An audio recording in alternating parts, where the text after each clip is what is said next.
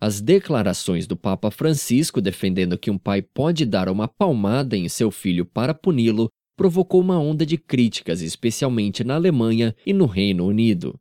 O Papa disse durante sua audiência geral no Vaticano que um bom pai sabe esperar e perdoar, mas também corrigir com firmeza. Não é nem fraco, nem permissivo, nem sentimental.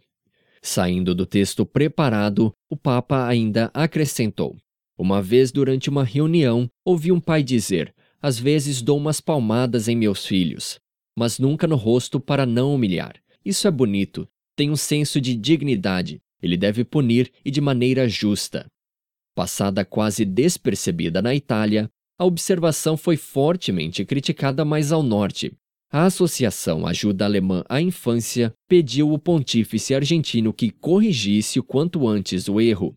O Papa Francisco apresenta uma visão bastante tradicional da família e da educação que combina suavidade e firmeza. Ele ataca regularmente pais ditadores mas também aqueles que se comportam como amigos de seus filhos.